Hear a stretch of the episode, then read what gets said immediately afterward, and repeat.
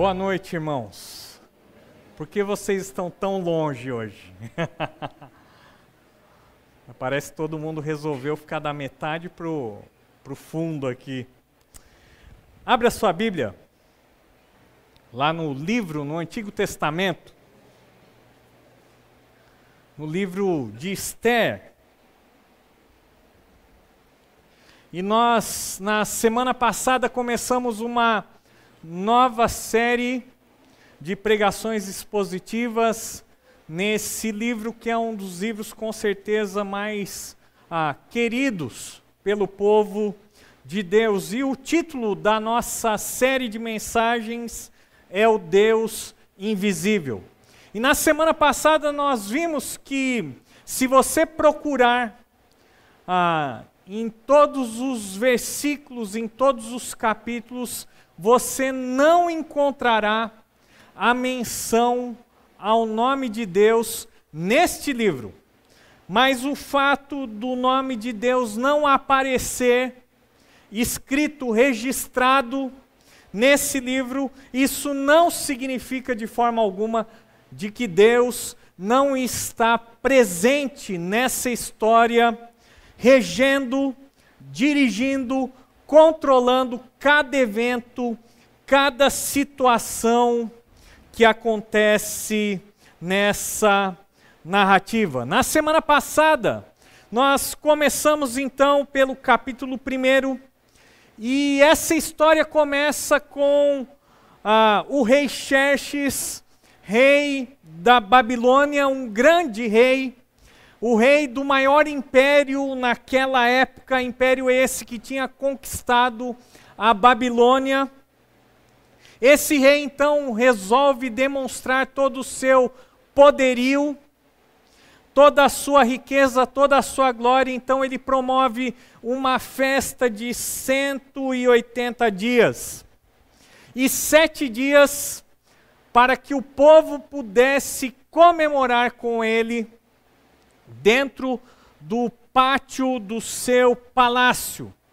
E depois desses sete dias, onde cada um poderia comer e beber à vontade, ele então tem uma ideia e ele então revela um desejo. Ele pede então que a sua rainha Vasti, que era conhecida pela sua beleza, aparecesse diante dos nobres e dos príncipes. E nós vimos na semana passada que então ela se negou e, como consequência disso, ela perdeu o seu trono. Sem dúvida nenhuma, o versículo ah, de maior destaque no capítulo 1 é o versículo 19. Esther, é, capítulo 1, versículo 19 diz assim: Por isso, se for do agrado do rei que ele emita um decreto real, e que seja escrito na lei da Pérsia e da Média, que não se pode revogar, determinando que Vasti nunca mais compareça na presença do rei. Também dê o rei a sua posição de rainha a outra que seja melhor do que ela. Guarde ah, essa característica, que o trono, a posição de rainha, ah, seja dado, dada a outra pessoa melhor do que ela. Melhor do que ela, ou seja, a nova rainha deveria ser jovem, deveria ser solteira e deveria ser muito, mas muito, muito linda. Isso, no conceito do rei dos nobres, era uma mulher melhor do que Vasti. E é justamente no capítulo 2, então, que nós nos encontramos.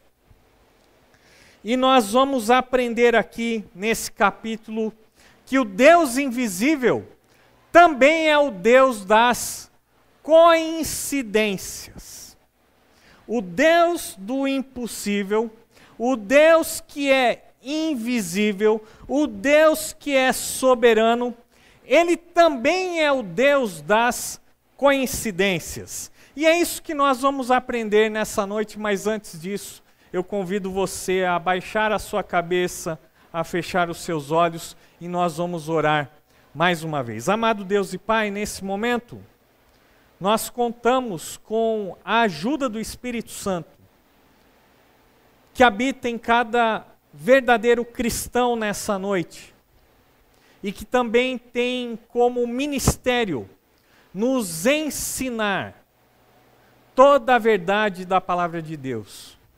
Que a tua palavra que é lida aqui, que é explicada, possa de fato alcançar os corações pelo poder do Espírito Santo de Deus, o Espírito Santo consolador, ensinador.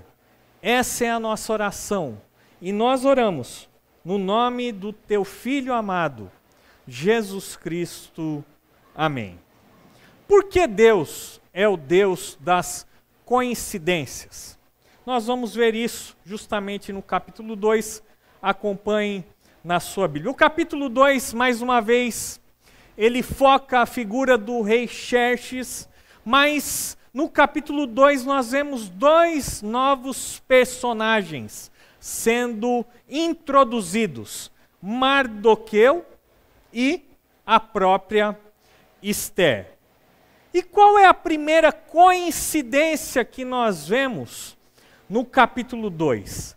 A coincidência de que um rei que tinha uma linda rainha e que de repente resolveu destituí-la, coincidentemente ele é aconselhado a promover um concurso de beleza. O concurso Miss Pérsia. Vamos ver, versículos de 1 a 4, acompanhe comigo a leitura na sua Bíblia. Depois disso, quando cessou a indignação do rei Xerxes, ele se lembrou de Vasti, do que ela havia feito e do que ele tinha decretado contra ela. Então os conselheiros do rei sugeriram que se procurassem virgens lindas para o rei e que se nomeassem comissários em cada província do império para trazer todas essas lindas moças ao harém da cidadela de Suzã. Elas estariam sob os cuidados de Egai, oficial responsável pelo harém, e deveriam receber tratamento de beleza. A moça que mais agradasse o rei seria rainha no lugar de Vasti. Esse conselho agradou ao rei e ele o acatou. Veja que logo no início do capítulo 2, nós ah, vemos o início desse capítulo começando assim. Depois disso, muitas vezes nós podemos ler a palavra de Deus sem prestar atenção nos detalhes. E para quem lê essa narrativa, pode pensar que num dia Vasti foi destituída e logo depois, imediatamente então, o rei se lembra do que ele fez, ele se lembra da desfeita que Vasti fez, então imediatamente as pessoas mais próximas ao rei percebendo que ele estava triste, sugerem então que ele escolha uma nova rainha, promovendo um concurso de Miss Pérsia. Mas é um engano, porque essa expressão, depois disso, na verdade diz respeito a um período de quatro anos entre o capítulo 1 e o capítulo 4, entre os acontecimentos do capítulo 1 e os acontecimentos do capítulo 2, se passaram quatro anos. Veja então que nós aprendemos que Deus, de forma alguma, ele se curva a nossa pressa nervosa, a nossa pressa que muitas vezes é fruto de uma ansiedade. Nós achamos que Deus tem que agir no nosso tempo, que Ele precisa agir rapidamente, que Ele não pode, em nenhum momento da história, ficar em silêncio ou nos fazer aguardar. Entre aquele primeiro movimento, onde Vasti perde o trono, e o momento em que Esther é escolhida nova rainha da Pérsia, se passam exatamente quatro anos. O que aconteceu durante esses quatro anos? E quando nós vamos para os livros de história, nós percebemos que é justamente esse período, esse intervalo, onde Xerxes empreendeu uma guerra, onde ele desejava conquistar a Grécia. Mas ali, a Pérsia foi duramente derrotada pelos gregos numa batalha naval. Então, Xerxes dispensa Vasti, ele vai para a guerra, ele é derrotado nessa guerra. Quando ele volta, naquele momento em que as coisas se acalmam, ele se lembra do que aconteceu. Ele se lembra de Vasti, ele se lembra que não tem mais ao seu lado uma rainha. Ele fica então entristecido e rapidamente os seus conselheiros ah, veem ali uma oportunidade de não deixar o rei naquela situação. Então, eles promovem esse concurso. O concurso onde a mais bela do reino seria feita rainha. Qual era o requisito para participar desse concurso? Não era inteligência, não era um bom relacionamento, não era o fato dela ser ah, uma filha dos nobres ou dos príncipes, ou quem sabe, a filha de um rei onde se poderia estabelecer uma nova aliança, não. O único requisito para se entrar nesse concurso era a beleza. O interessante é que nós lemos ali no versículo 4, ah, nos versículos 3 e 4, que aquelas moças que iriam participar desse concurso de beleza deveriam ser belas, mas ainda assim elas passariam tempo no harém de Xerxes fazendo um tratamento de beleza. Com certeza, ah, era o concurso muito maior com as mulheres mais belas do que você pode imaginar. Miss Brasil, Miss Mundo, esquece isso daí. Miss Universo, né? Esquece.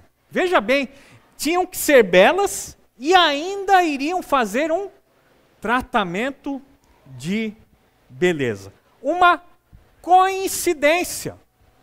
O rei, que tinha uma rainha bonita, que queria exibir a sua beleza diante dos príncipes dos nobres, ele então é contrariado, ele tira Vasti do trono, fica sem rainha e, coincidentemente, agora ele recebe a sugestão e ele acata a sugestão de escolher uma nova rainha baseado no critério da beleza. Mas a nossa história ah, continua e nós vemos uma segunda coincidência. E essa segunda coincidência, no capítulo 2, nos diz que Esther era uma jovem judia. E por acaso, ela também era muito bonita. Ela era muito bela. Versículos de 5 a 11, acompanhe comigo a leitura na sua Bíblia. Ora, na cidadela de Suzã havia um judeu chamado Mardoqueu, da tribo de Benjamim, filho de Jair, neto de Simei e bisneto de Quis, que fora levado de Jerusalém para o exílio por Nabucodonosor, rei da Babilônia, entre os que foram levados prisioneiros com Joaquim, rei de Judá. Mardoqueu tinha uma prima chamada Adassa, que havia sido criada por ele, por não ter pai nem mãe. Essa moça, também conhecida como Esther, note aí, era atraente e muito bonita. E Mardoqueu a, havia tomado como filha quando o pai e a mãe dela morreram. Versículo 8: Quando a ordem e o decreto do rei foram proclamados, muitas moças foram trazidas à cidadela de Suzã e colocadas sob o cuidado de Egai. Esther também foi trazida ao palácio do rei e confiada a Egai, encarregado do harém. A moça o agradou e ele a favoreceu. Ele logo lhe providenciou tratamento de beleza e comida especial. Designou-lhe sete moças escolhidas do palácio do rei e transferiu-a transferiu junto com suas jovens para o melhor lugar do harém. Esther não tinha revelado a que povo pertencia, nem a origem da sua família, pois Mardoqueu a havia proibido de fazê-lo. Mais uma coincidência, tá bom?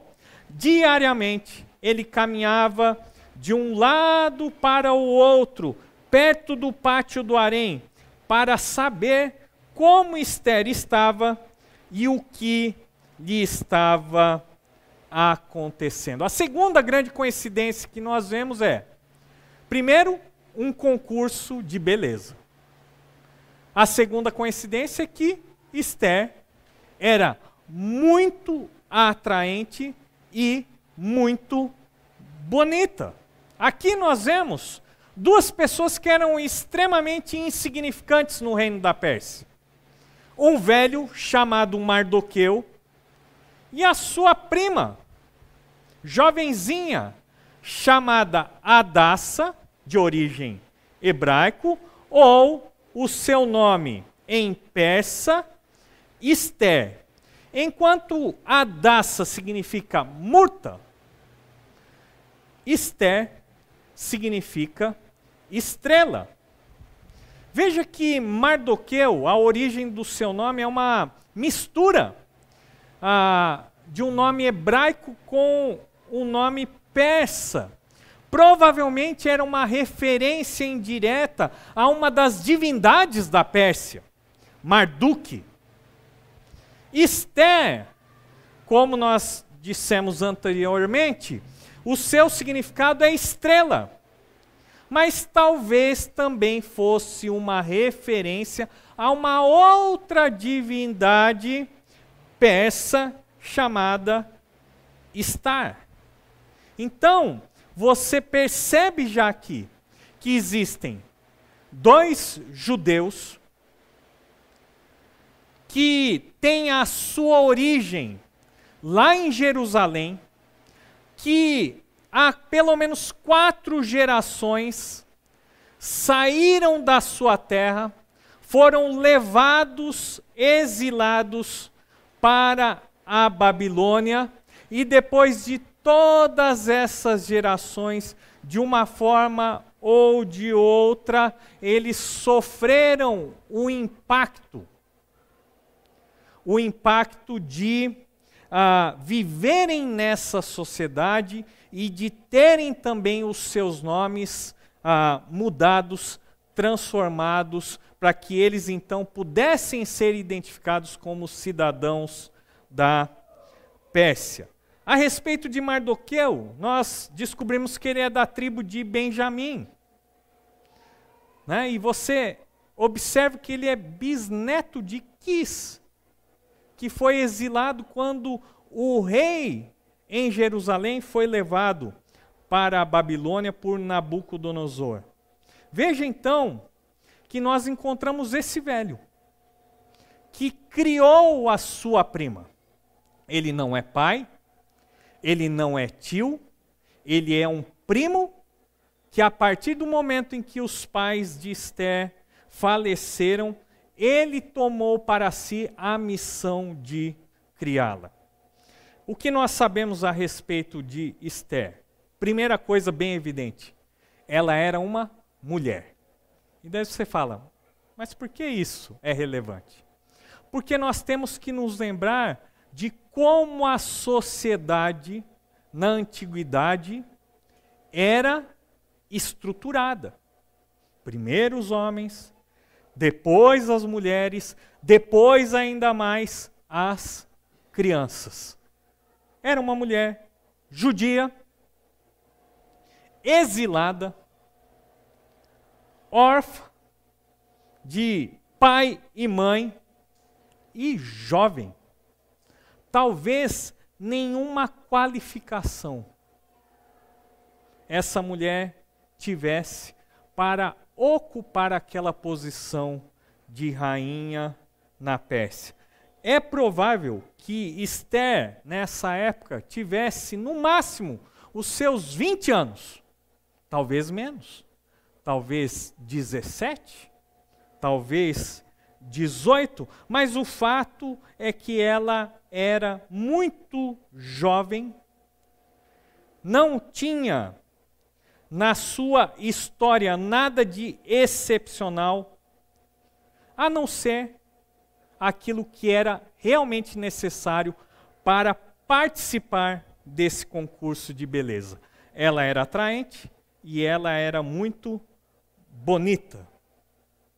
Veja então que no versículo 8, nós encontramos no finalzinho do versículo 8 algo que nos fala muito sobre o que aconteceu com Esther. Finalzinho do versículo 8, capítulo 2, nós vemos assim: Esther também foi trazida ao palácio do rei e confiada a Egai, encarregado do harém. É possível que para muitas mulheres da Pérsia, aquele concurso era a sua grande chance. Primeiro, aquela vencedora seria a rainha do maior império da época. Talvez muitas moças se animaram com essa possibilidade. Se tornarem rainha. Porém, as mulheres que não fossem, ah, as mulheres que não fossem escolhidas pelo rei, nem poderiam participar desse critério, tinham que ser bonitas. Aquelas que eram chamadas para participar do concurso, mas apenas uma sairia vencedora, as outras não voltariam para casa elas seriam adicionadas ao harém do rei Xerxes. E para muitas dessas moças, viver no harém talvez já fosse muito melhor do que viver com a sua família em pobreza, em trabalhos exaustivos. É possível que para muitas das candidatas essa fosse a grande chance da sua vida. Mas eu não acredito que para Esther foi assim. No versículo 8, nós vemos que ela também foi trazida na voz passiva. Talvez ela não enxergou como as outras mulheres que aquilo era a grande oportunidade de viver no palácio. Quem sabe Esther não viu ali, contemplou naquela possibilidade de ser escolhida para o concurso, a real possibilidade de se tornar a rainha da Pérsia. Talvez para uma jovem de 20 anos, que de fato temia a Deus, que conhecia a lei de Deus, isso não era uma grande oportunidade, mas era sim uma grande contrariedade. Ela teria que sair da sua casa, teria que deixar o seu lar, ela não poderia se casar com um outro homem, porque ou ela se tornaria rainha, ou ela faria parte do harém do rei. Talvez os seus sonhos naquele momento foram despedaçados. O fato é que dificilmente Esther foi feliz para o harém do rei Xerxes. Veja que você tem que se lembrar do capítulo 1, algo muito importante. Qual foi o fim da rainha Vasti? Foi ser tirada do trono, ser esquecida.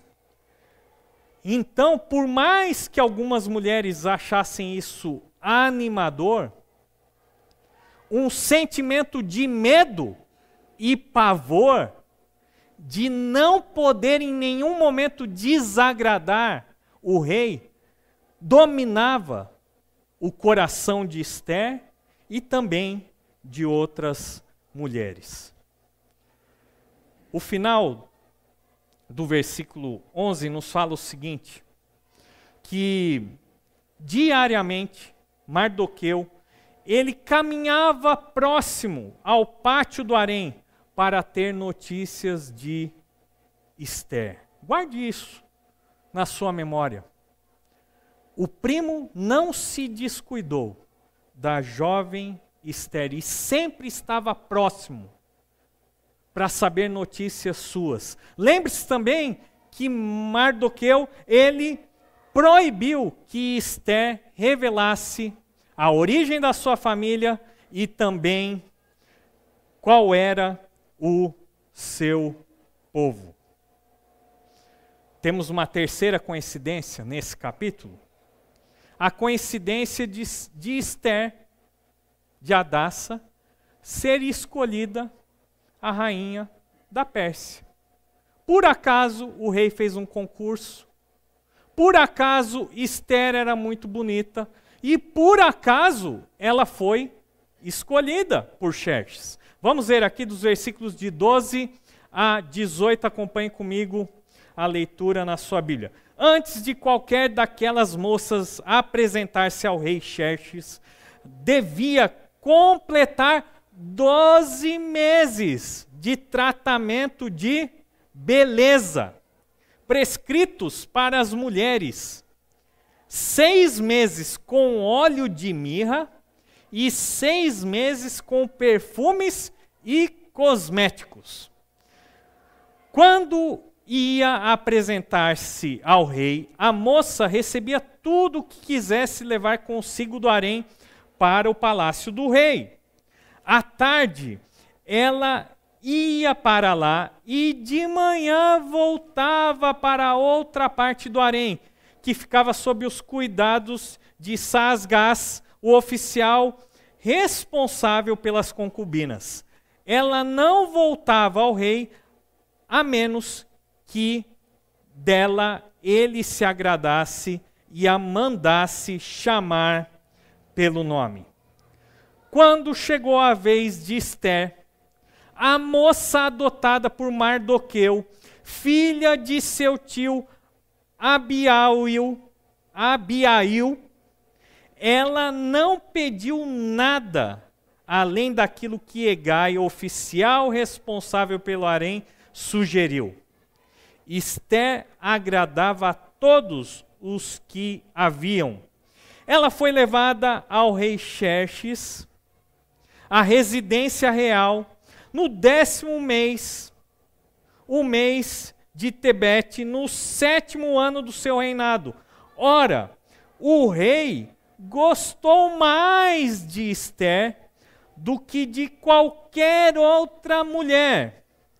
E ela foi favorecida por ele e ganhou sua aprovação mais do que qualquer das outras virgens. Então ele lhe colocou uma coroa real e tornou-a rainha no lugar de Vasti. E o rei deu um grande banquete, o banquete de Esther, para todos os seus nobres e oficiais, proclamou feriado em todas as províncias e distribuiu presentes por sua generosidade real. Quantas das irmãs aqui, quando foram se casar, tiveram o dia da noiva? Ali não, não era um dia não. Era um ano de tratamento de beleza. Seis meses com óleo de mirra, outros seis meses com outros cosméticos. Tudo isso para se apresentar diante do rei de uma maneira impecável. Um ano de preparação para ter a sua aparência impecável diante do rei e também para agradar o rei. Então veja que participar desse concurso não era simplesmente é, participar de um concurso de beleza, porque não sei se vocês perceberam, mas as moças eram levadas à tarde até o rei e elas voltavam que horas? De manhã. O que, que acontecia à noite? Aquelas moças tinham que se deitar com o rei. Esse era o critério de escolha. Agora imagine você para uma moça que teme a Deus ter que passar por essa experiência. Veja você que não era uma tarefa agradável, mas veja você também que era impossível resistir ao decreto do rei. Ou você vem, ou você vem. Pela primeira vez, muitas moças queriam nascer feias naquela época, viu? Pela primeira vez, algumas talvez quebraram os dentes, pararam de tomar banho, simplesmente para não serem selecionadas, principalmente aquelas que já tinham um compromisso de casamento. Tudo era desfeito. As mais belas tinham que passar por esse concurso. O historiador Joséfo, ele registra nos seus livros históricos que esse concurso contou com a presença de 400 mulheres, as mais belas do reino. Quais eram as chances reais de Esther ser escolhida como rainha? Menos de meio por cento. Será que era uma coincidência? Não. Era ação de Deus. Provérbios 21, capítulo, ah, Provérbios capítulo 21, versículo 1, nos, nos diz assim: O coração do rei é como um rio controlado pelo Senhor. Ele o dirige para onde quer. Foi o desejo de Xerxes que escolheu Esther como rainha? Não. Porque a Bíblia nos ensina que o coração do rei é como um rio que é controlado pelo Senhor. O agir de Deus, então, no tempo certo, é a prova de que a providência celestial não tarda em nossas vidas. No tempo certo, no tempo de Deus, os seus propósitos serão cumpridos. Ainda que uma primeira situação seja de sofrimento, seja de dor, seja de contrariedade. Esther não foi feliz para o harém do rei, mas ela não imaginava o que Deus faria na sua vida e na vida do seu povo através dela.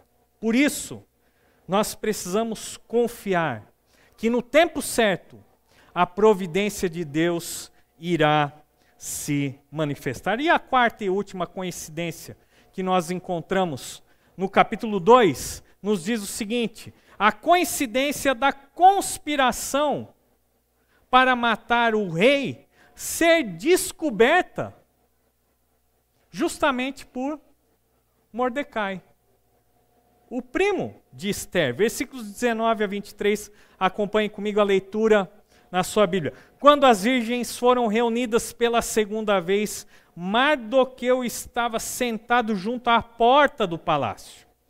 Esther havia mantido segredo sobre seu povo e sobre a origem de sua família, conforme a ordem de Mardoqueu. Pois continuava a seguir as instruções de Mardoqueu, como fazia quando ainda estava sob a sua tutela. Um dia, quando Mardoqueu estava sentado junto à porta do palácio real, Bigtan e Teres, dois dos oficiais do rei que guardavam a entrada, estavam indignados e conspiravam para assassinar o rei Xerxes. Mardoqueu, porém, descobriu o plano e contou à rainha Esther, que por sua vez passou a informação ao rei em nome de Mardoqueu. Depois de investigada a informação e descobrindo-se que era verdadeira, os dois funcionários foram enforcados. Tudo isso foi escrito nos registros históricos na presença do rei. Vocês se lembram que Mardoqueu tinha o costume de caminhar pelo pátio para saber de Esté. Depois que ela foi coroada rainha, ele continuava se interessando. Ele continuava aconselhando a sua prima. Só que ao invés dele estar próximo ao pátio do harém, agora ele estava próximo ao pátio do palácio.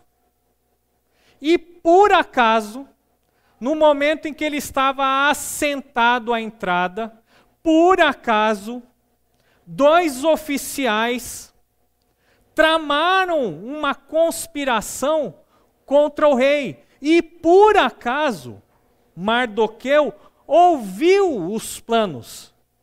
E por acaso, ele sendo primo da rainha, contou a respeito da conspiração. E a rainha então contou para o rei, o rei investigou, descoberta a verdade, aqueles funcionários foram enforcados. E o rei foi salvo. Salvo por quem?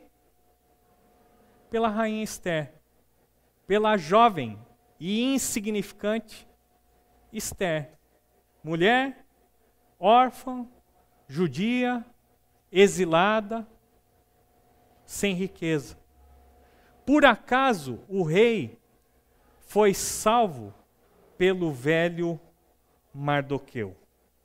Veja que nesse capítulo 2 de Esther, nós vemos algumas coincidências. Por acaso, as coisas aconteceram assim.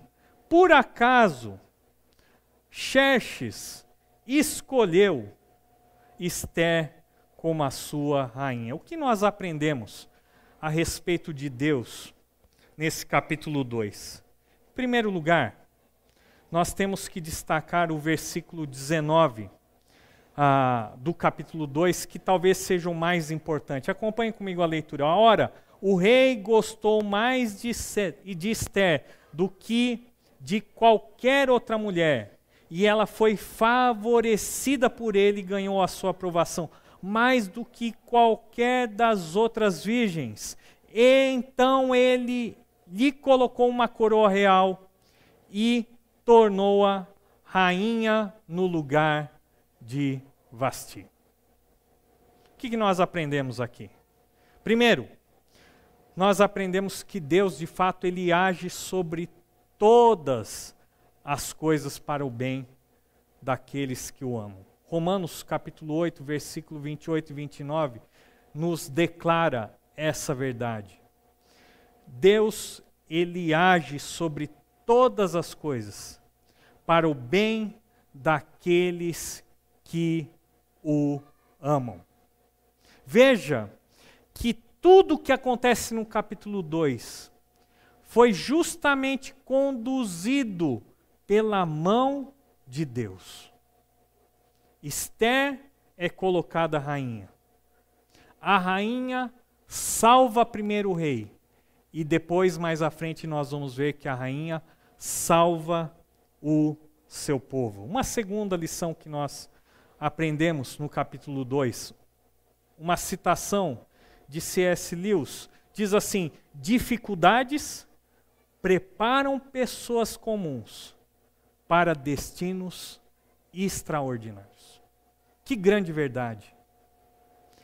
Deus usa dificuldades, talvez a frustração de Esther, de não poder crescer com a sua família, de não ter um casamento, de ter que servir ao rei, de ter que se deitar com o rei, de não ser escolhida rainha, de fazer parte simplesmente do harém do rei, ou se eleita rainha vivendo com medo do maior rei absolutista da época.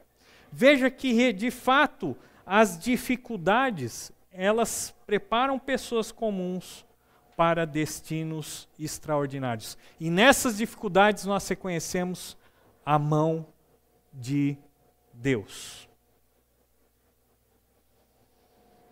Veja como pessoas comuns, insignificantes e pequenas podem fazer muitas coisas nas mãos de um Deus grande. O que, que nós concluímos com o capítulo 2? Primeiro, não devemos ficar desesperados quando as coisas fugirem do nosso controle. E por que nós não precisamos ficar desesperados? Porque essas coisas que fogem do nosso controle continuam soberanamente debaixo do controle de Deus. Quando as coisas fugirem do seu controle, não se desespere, porque Deus continua controlando soberanamente todas as coisas que acontecem em nossas vidas. Como nós devemos aplicar a palavra de hoje? Em primeiro lugar, creia realmente que Deus tem um plano maravilhoso para a sua vida. Eu já vi algumas pessoas criticarem né, essa expressão que nós usamos, dizendo assim: ah, mas Deus tem um plano maravilhoso. Olha só os discípulos. Olha lá, um foi crucificado de cabeça para baixo, o outro foi cortado. Não importa. O plano de Deus se cumpriu na vida dessas pessoas essas pessoas foram salvas. E essas pessoas que perderam as suas vidas por causa de Cristo se assentarão ao lado do nosso Senhor. Deus de fato tem um plano maravilhoso para a sua vida. Isso não significa que o plano de Deus exclui dificuldades, sofrimento, dor, frustração, momentos de silêncio onde Deus não fala momentos onde nós achamos que Deus não está agindo, onde nós pensamos que os ímpios prosperam e os justos simplesmente se dão sempre mal. Mesmo com todas essas coisas, Deus continua tendo um plano maravilhoso para as nossas vidas. Em segundo lugar, quando as coisas ruins acontecerem, continue crendo que Deus está no controle. Continue crendo, persevere até o fim. Abaixe sua cabeça, feche seus olhos, vamos orar. Amado Deus e Pai, nos ajuda a ver que para aqueles que creem e confiam no Senhor, não existem coincidências, não existem momentos de azar ou de sorte, porque tudo é fruto da tua ação em nossas vidas. Nós oramos e pedimos que o Senhor aplique essa verdade em nossos corações. Amém. Deus abençoe, irmãos.